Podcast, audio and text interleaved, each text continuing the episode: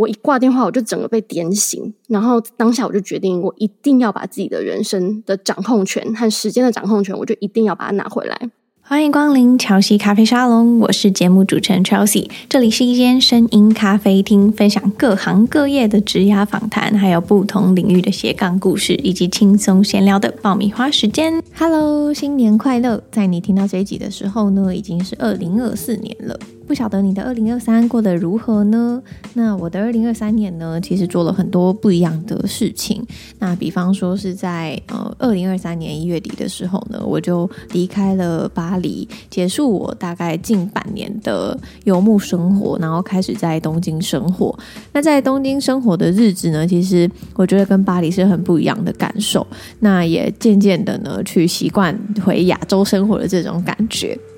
那我自己是非常喜欢东京这个城市。那后来呢，回到台湾之后呢，就开始筹备很多不一样的实体活动。因为就是在二零二三年的时候呢，大家开始就是都可以往外走，然后可以参加实体活动了。所以我自己算了算呢，总共办了有十场左右的实体活动，然后跟很多不同的书友们见面。那同时呢，也有。持续在做阅读配方这个阅读社群，然后办作家的讲座啊，邀请到很喜欢的李慧珍老师，然后还有肯源的创办人温佑君老师一起来分享阅读，同时也跟越来越多的独立品牌合作策划他们的品牌经营以及品牌策略。那我觉得二零二三年对我来说是非常充实的一年，除了是工作上面新的发展之外呢，同时也旅行了十个城市左右。那我其实，在那个当下，你都不会觉得说，哎，自己好像做了这么多事情，反而是回顾的时候才会觉得，嗯，好像还蛮充实的。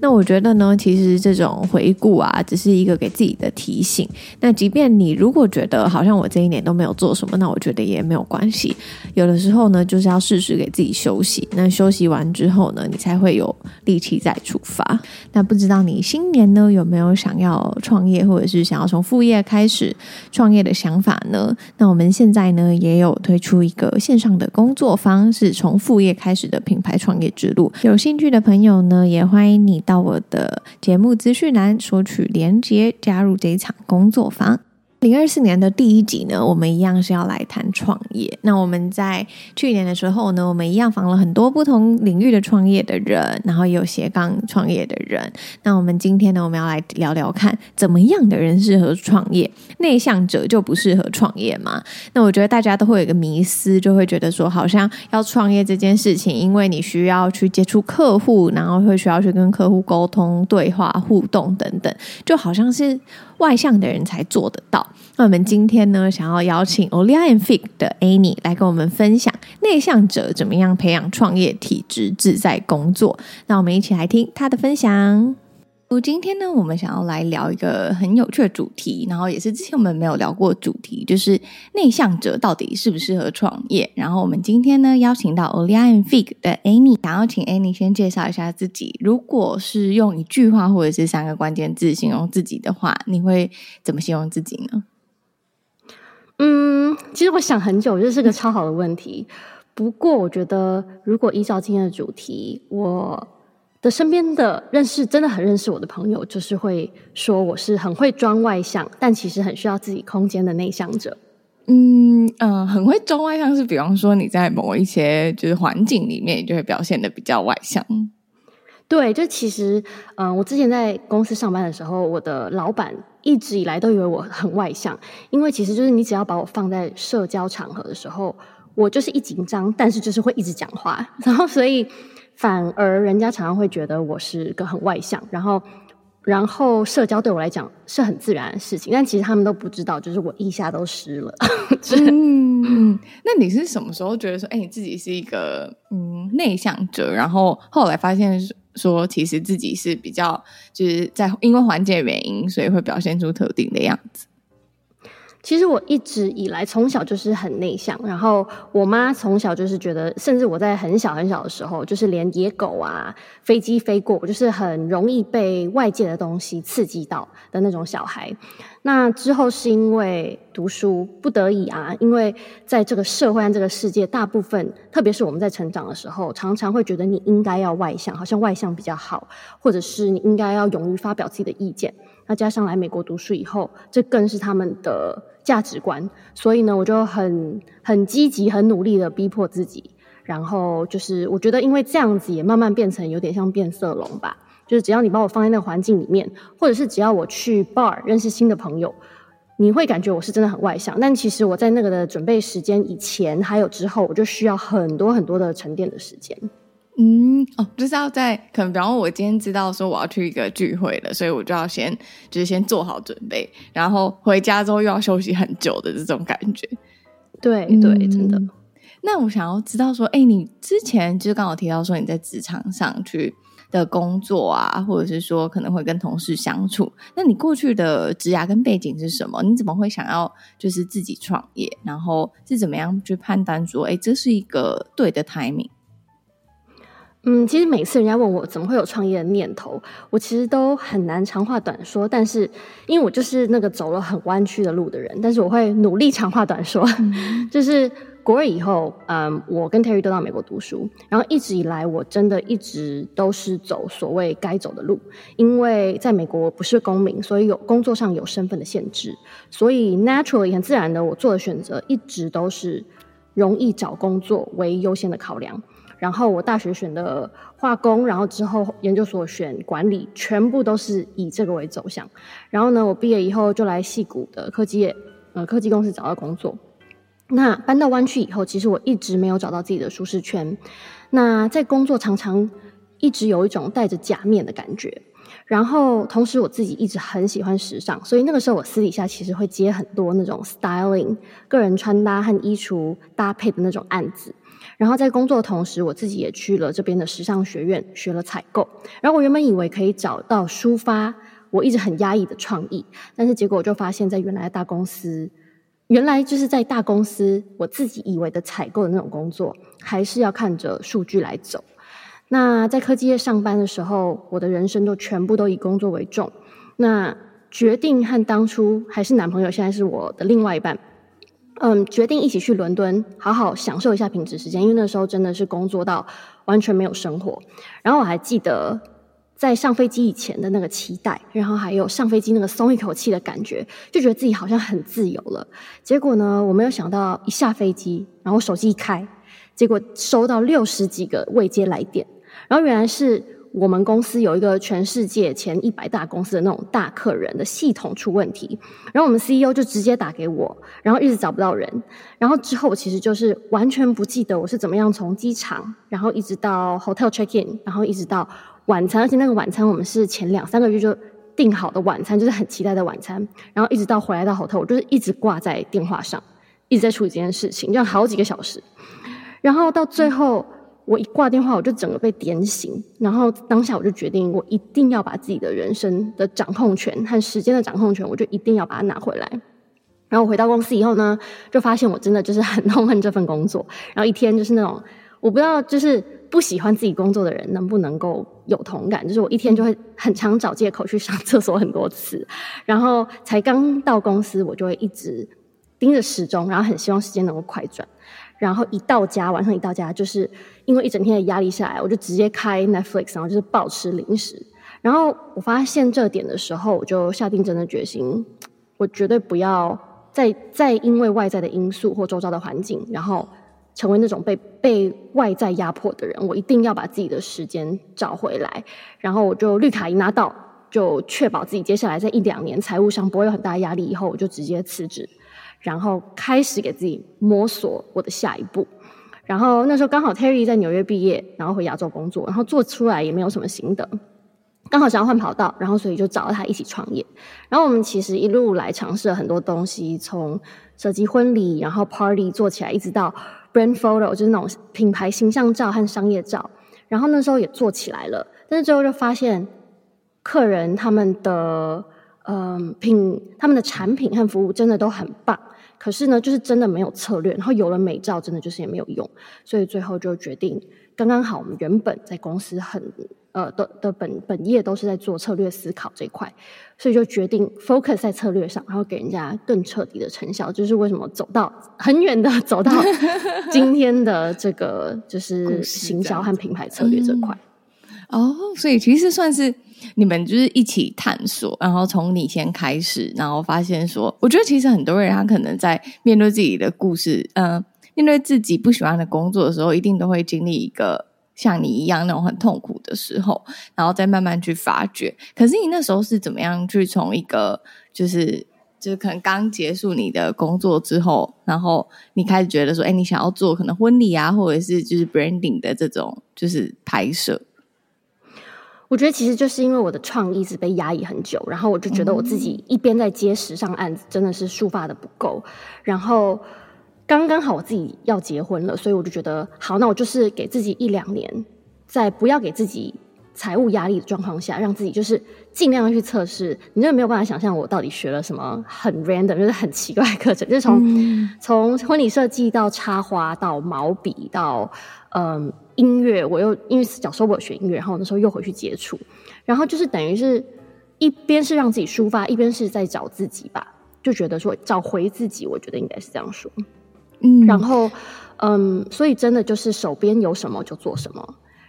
这样子。我们这个真的是很很酷诶，就是好像是一个摸索的过程，然后你就慢慢发现说，哎，现在这个是你真的想要做的。那什么 moment 让你觉得说，哎，就是它了，然后你也没有想要再转换了的时候？我觉得因为书发完了，然后我就觉得我做了真的很多创意的事情，像说，嗯，但是其实很多其实都有关联，这是我觉得很妙的地方。就是像我们在设计品牌形象照或商业照的时候，其实就可以很常跟时尚结合，因为我需要打扮这个。Model 或是选 model，或者是嗯，知道要去哪一个品牌找怎么样的衣服才可以塑造出我想要的形象。然后婚礼其实也是一样的，所以很妙的是，其实他们都有关联。然后，但是做到最后，我就发现，哎，很多我这些尝试过的产业是很需要工时的。那因为我自己还是想要，我最终的目标，我还是想要把自己的时间和人生的掌控权找回来。那当我要这样做的时候，我需要找到稳定的金流。那所以，我想要用更自动，然后，嗯、呃，更轻松的方式来找到这个模式。但刚刚我说这些产业，大部分都是实体，我人还是要到，我得要算工时，就是我要用小时来赚钱。那我就是不想要这样子，我想要用更轻松的方式。那所以，刚刚好那时候，嗯、呃，又回到策略这一块的时候，就发现，哎，网络行销跟网络事业是很容易让我能够进行，呃，这样子的模式去达到我想要的目标，所以就觉得，哎。或许就是他了，这样子。嗯，对，就是符合就是你自己对于生活的需求，但同时又可以去发挥你自己的创意啊，或者是说你自己想要的这种商业模式。嗯，嗯，那想要知道说，你那时候就已经知道说自己是一个内向者嘛？那你在决定创业的时候，你有没有觉得说，哎，内向者会不会好像呃在是大家的这种印象里面，就会觉得说内向者在创业路上会不会有一点点吃亏，或者是说，比方说在谈业务上面啊，就是大家都会有一些迷失，就觉得说好像要外向的人比较好谈业务。那这一部分的话，就是由你的经验来说，你是怎么样去看的？然后还有你们有没有一些，就你们在跟客户互动的故事可以分享？有，我其实当初自己应该是说。我一直以来就是有这样子的迷思，不管是在学校也好，在上班也好，然后身边在特别在科技业，就是很多那种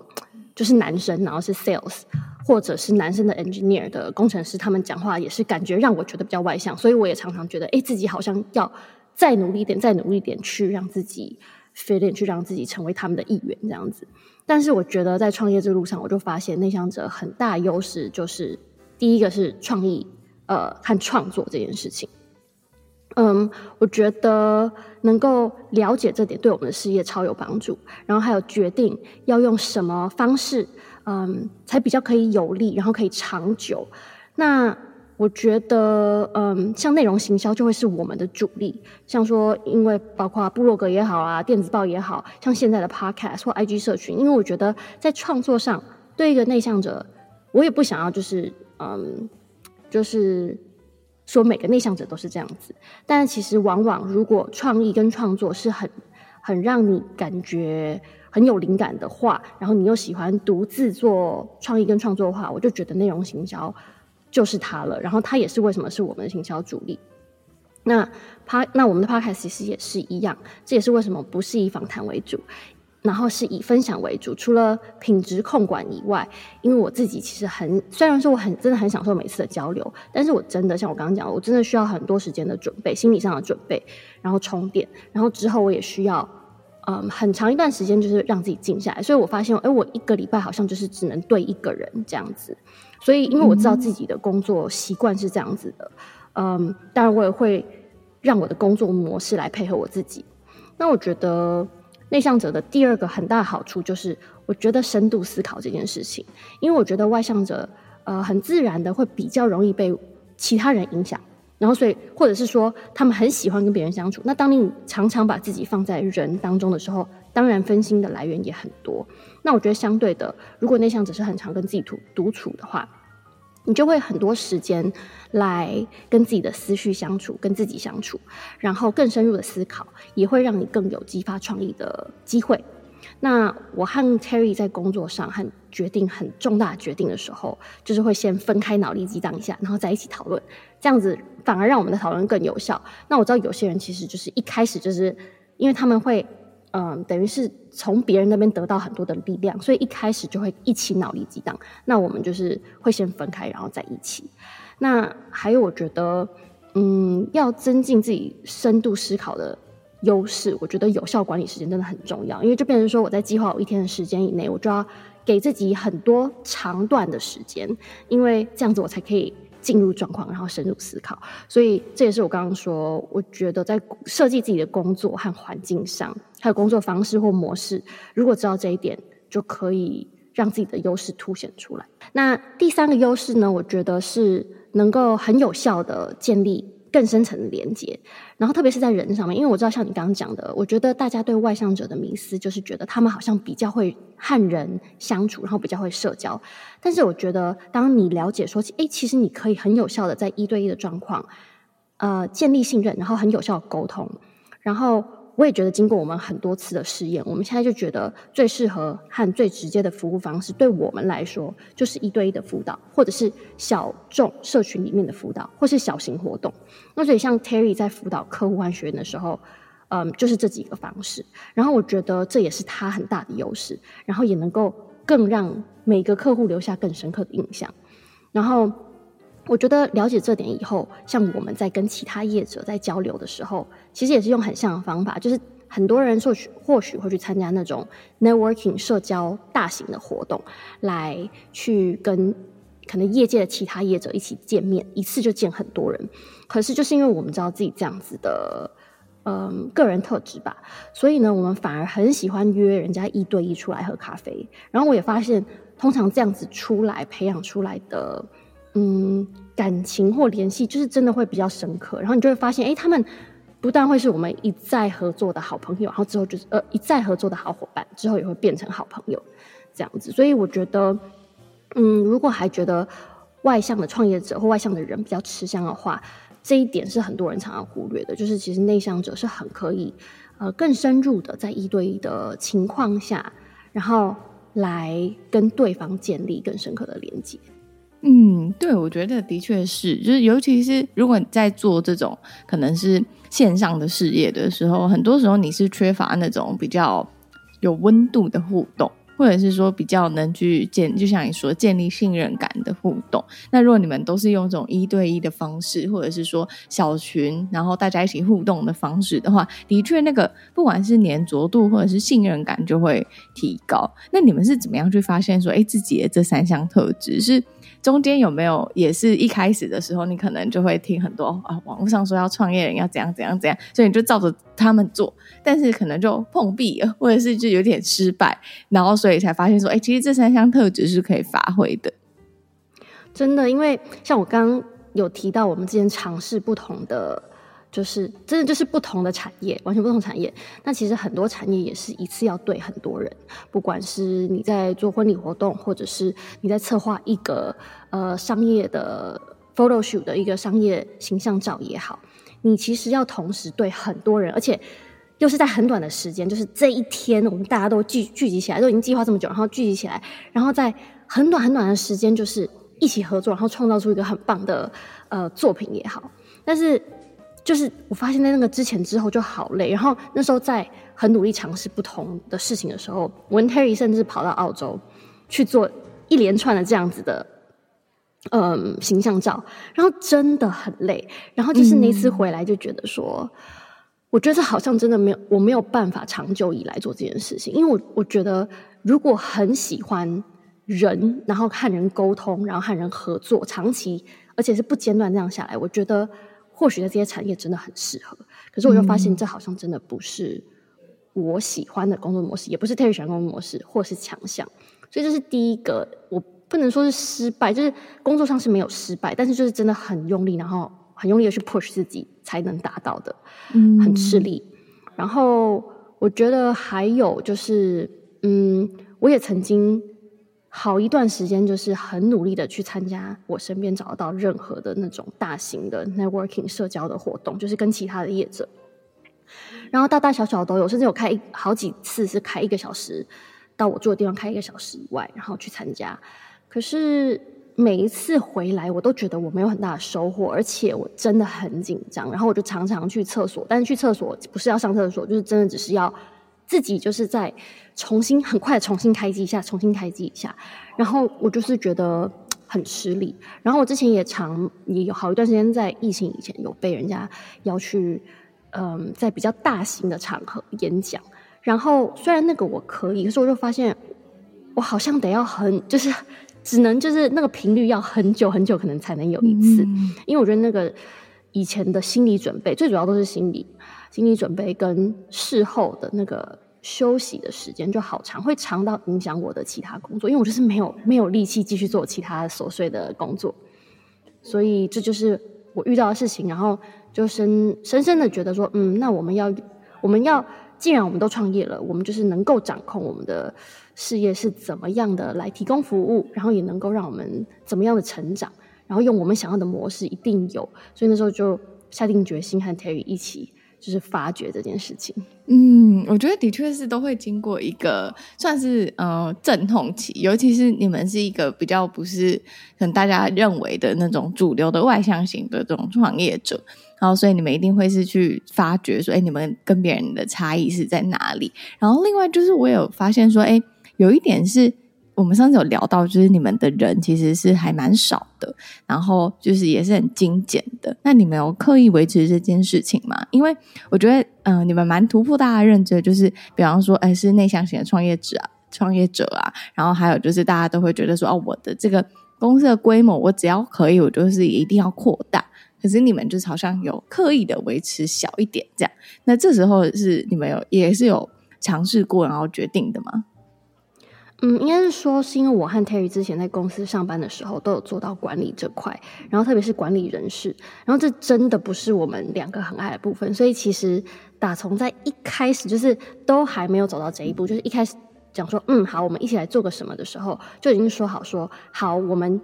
除了我刚刚说的，就是要让我们的呃事业。给我们最大的自由和空间弹性以外，我们也要用最精简的小团队来得到最大的收益。然后这也是为什么我们很注重成效啊，还有优先排序工作里面最关键的事。因为当然小团队的好处就是你需要处理人事的时间成本就很少，然后实际的请人的支出也很少。那我也觉得大家不知道什么样的迷思，就会觉得说哦，团队一定要更大，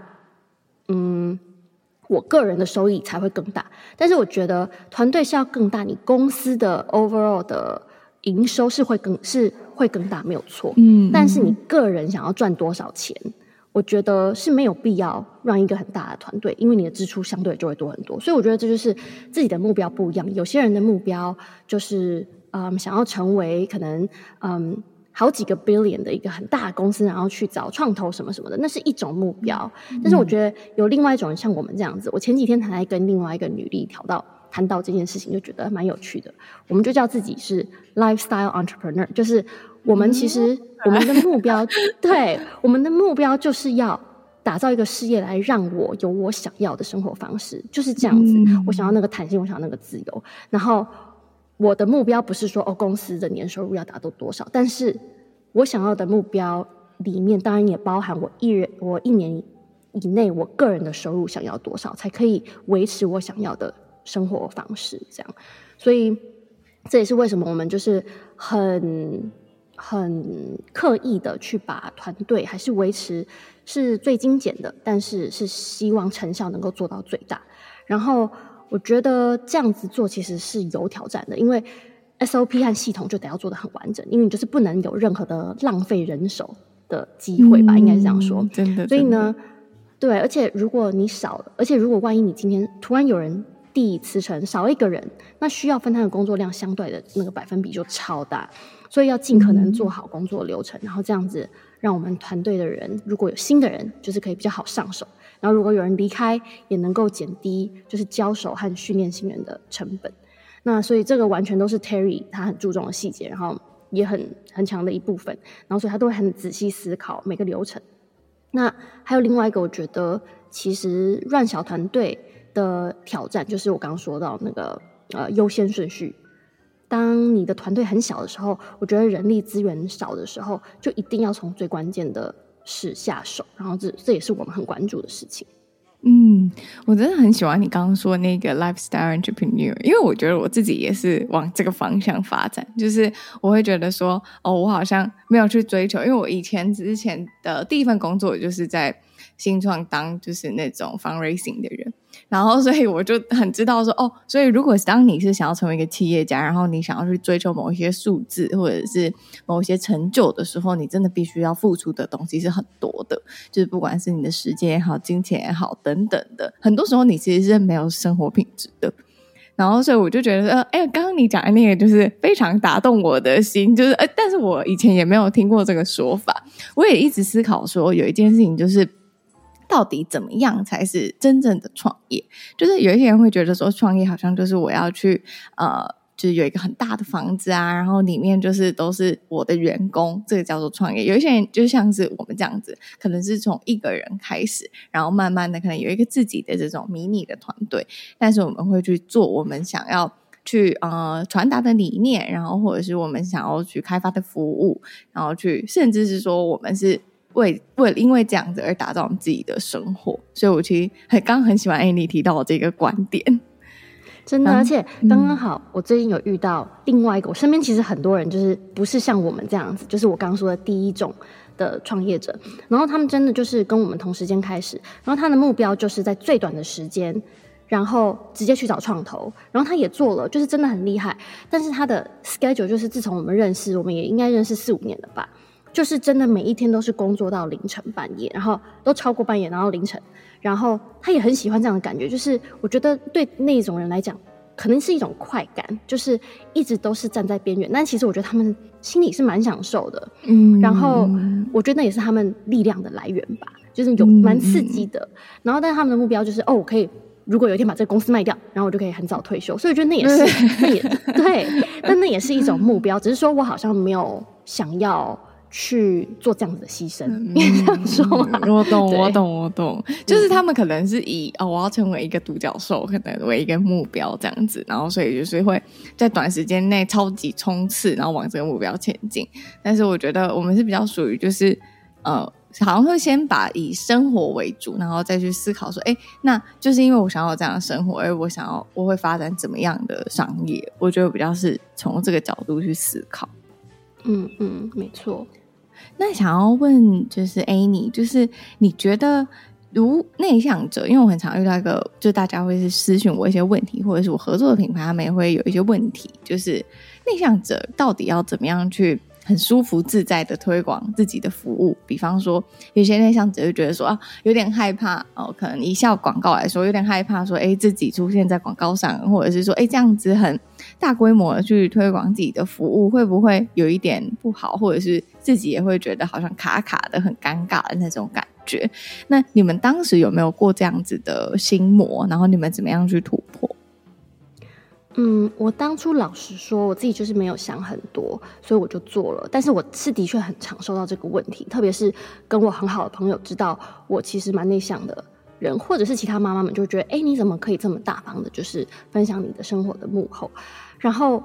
我觉得大家很常忘记的一点是，内向者通常是不偏好人群，喜欢和自己独独处。所以，如果把分享想象成写日记一样，我和 Terry 就是用这样的方式在进行。那不管是像写社群贴文，或是电子报，感觉上其实就是写给一个笔友的一封信。然后我们很常讲这件事，因为我觉得有收我们电子报的人也都会有感觉，就是。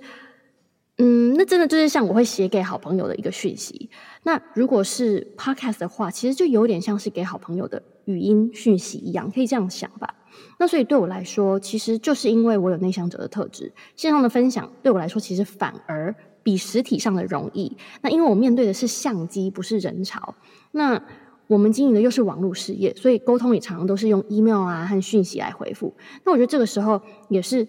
针对那个。一个收件者在表达，而不是同时需要应对很多人，所以我就觉得我心理上好像没有这样的障碍，因为我刚说的这些原因。那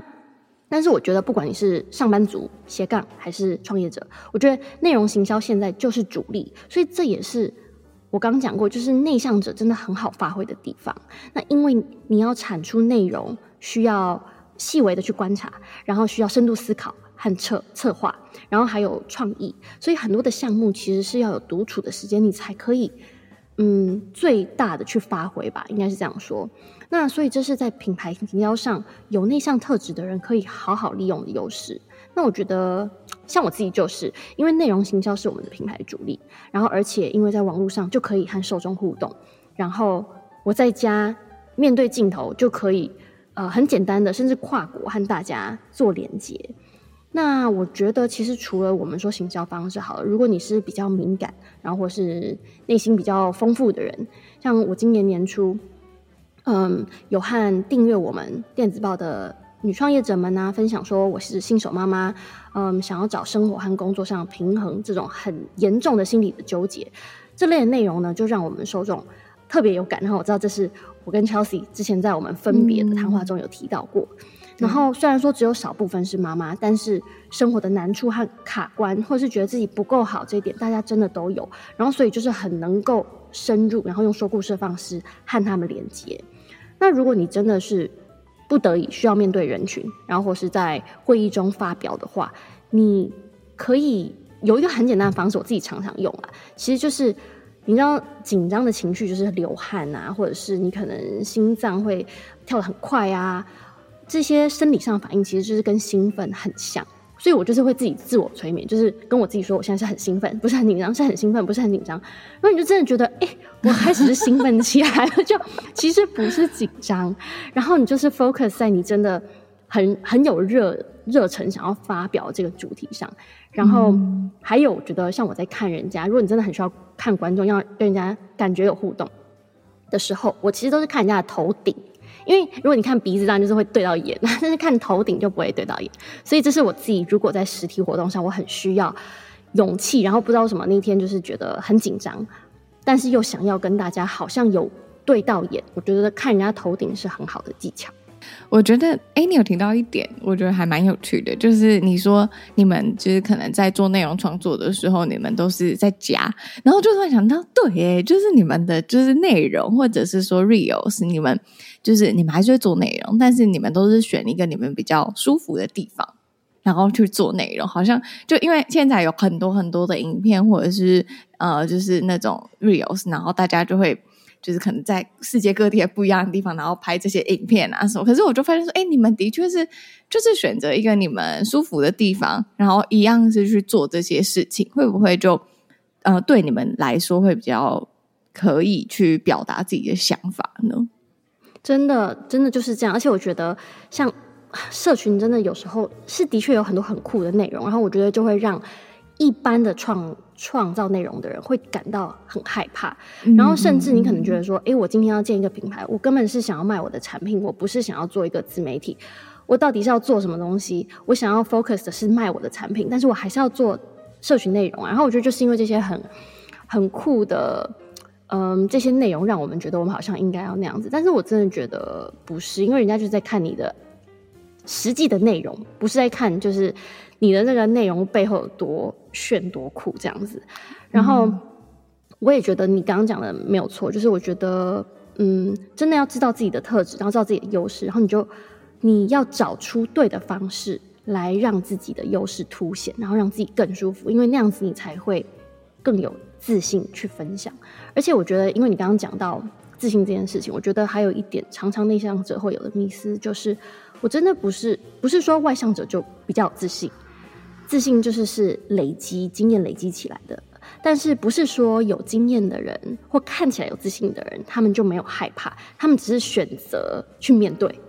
然后，因为不断的面对，所以呢，就是可能有点像运动一样，他那块肌肉就是比较容易反弹回来，比较容易恢复。不代表说他就是没有害怕，他只是带着害怕，就是继续走这样子。他选择的是继续走，因为他够想要这件事情，所以继续走。所以我觉得，如果分享这件事情是自己害怕的，说不定根本不是因为你觉得是内向者不敢分享，而是因为其他的恐惧，像说别人对你的看法，或者是你你分享这个贴文，你怕自己会因为成果觉得失望，或者是说内向者。嗯，有我只是觉得内向者有很多的恐惧，其实不是因为哦我害羞不敢分享，而是怕分享以后的那个结果。其实我觉得那是很值得去思考，然后那是另外的恐惧这样子。嗯嗯，我觉得这也是很多人，就是我最近在看一本书，然后他就有提到说，就是有有很多人会拖延，拖延原因不是因为不想做这件事情，而是你害怕做了之后的。结果是什么？比方说，你明明就是应该要发一篇文章，可是你一直没有发，可能拖一整个礼拜了。但不是因为你不想发，也不是因为你没有灵感，而是因为你很害怕发了没有人看，或者是发了反应不好。你只是害怕这件事情，所以你想要去拖延你害怕的这种感觉，而且有点像刚刚诶你讲到的那一块这样子。真的没错。嗯。那想要问说，诶你们就是在。创创业啊，或者是在工作上面，以前是在职场上嘛，你可能会有一个方式去面对你的工作。那现在在创业的时候，你就是变变成说你要在寻找。那你们有没有曾经被这种刻板印象影响？就是从小到大的这种成长历程里面，然后或者是会不会曾经有过，就是告诉自己说，我就是要成为一个外向者，然后我不能再继续这样，想要去压抑自己的特质的这种时候？嗯，我觉得最明显的时候应该是我在上班的时候，因为就是已经不是自己的舒适圈了。然后我觉得在小时候其实也很明显啦，因为毕竟一来的时候英文没有别人好，就算在台湾有在学英文，嗯，就是在讲话上真的就是会比人家慢。所以呢，有很长一段时间总是觉得自己就应该自己没有办法自然的在班上表达，然后没有办法像，特别是这边因为又很很注重就是嗯。呃，要踊跃，然后要要勇要勇于表达这样子的方式在沟通，嗯，所以就好长一段时间。然后我就加上文化，除了除了自己语言没有像人家没有像当地的人讲话能够那么快，然后那个时候又加上文化的关系，因为我觉得在亚洲那个时候，至少我上学的时候，就是嗯，大家是有问题才会发表，然后也不是大家都很踊跃的想讲自己的意见。那所以我觉得在那个环境下长大之后，突然来。我觉得那是有很大的差别，然后所以有好长一段时间，我都觉得我要变得像他们一样，我要变得像他们一样。然后我也觉得，说不定那也是为什么我之后很顺理成章的，就是觉得你只要把我放到那个环境，我就可以变得像他们一样，因为我最后已经没有语言上的障碍。那我觉得，嗯，那个应该是给我自己有在自信上，在表达自信上有很大的影响。然后，嗯，但是我觉得真的跨出去的这的意义，应该说。会跨出去的时机，完全是因为创业这件事情。因为我就是想达到这件事情，达到不行，就算我再害怕，我就是要做这件事情。然后一旦做，我就发现，哎，我好像身为内向者，我也有很多的优势。所以是有点是做这件事情以后，不小心发现说，哎，我也有这么一条路。然后我现在做这件事情，是真的很可以，不需要我逼着我自己去做很不适合我来做的事情。嗯，然后。我一样可以给人家很多的价值，嗯，而不是说我一定要成为这样子的人才可以给别人我想要的价值或成果。这样，嗯，我觉得也很符合。就是上次，呃，就我们之前的那个另外一个访谈，然后我们就有聊到说，其实。只是你有没有内心真的有没有很想做这件事情？诶，当你很想做这件事情的时候，你真的就是会先闭着眼睛，然后就先去做了。但做了之后，你很长就会发现说，其实没有那么可怕。然后我觉得也是可以给，如果你是内向者的话，你就是可以去突破你自己心魔的一个方式。嗯，而且我觉得还有一个，就是因为我们在说，通常会觉得是自己是内向者的人，就是会。把自己 label，把自己定义成就是哦，我就是内向者，然后所以内向者就是会做这个做这个做这个，然后就是会不想做这个不想做这个不想做这个。但我觉得我自己的经验是我曾经也是很过度的去定义我自己，以前呐，然后